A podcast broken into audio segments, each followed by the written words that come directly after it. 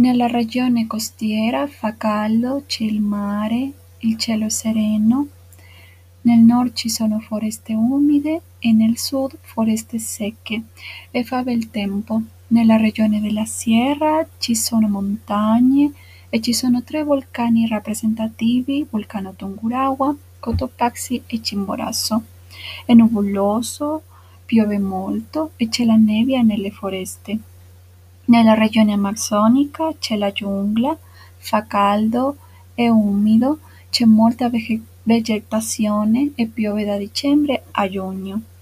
Nella regione insulare il tempo è vario, da giugno a dicembre è freddo, nuvoloso e secco e da dicembre a giugno fa caldo e umido.